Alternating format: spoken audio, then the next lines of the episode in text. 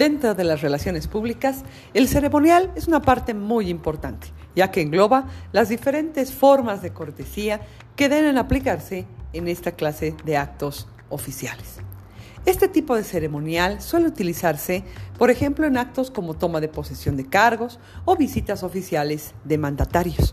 Recordemos que la importancia de aquello radica en toda la jerarquía y relevancia de las autoridades por su importancia, rango y también por las diferentes actividades que estos van a realizar en determinado país. Los tipos de ceremonial tenemos un sinfín. Dentro de los más importantes está el ceremonial de Estado, el ceremonial diplomático y el ceremonial de Cancillería.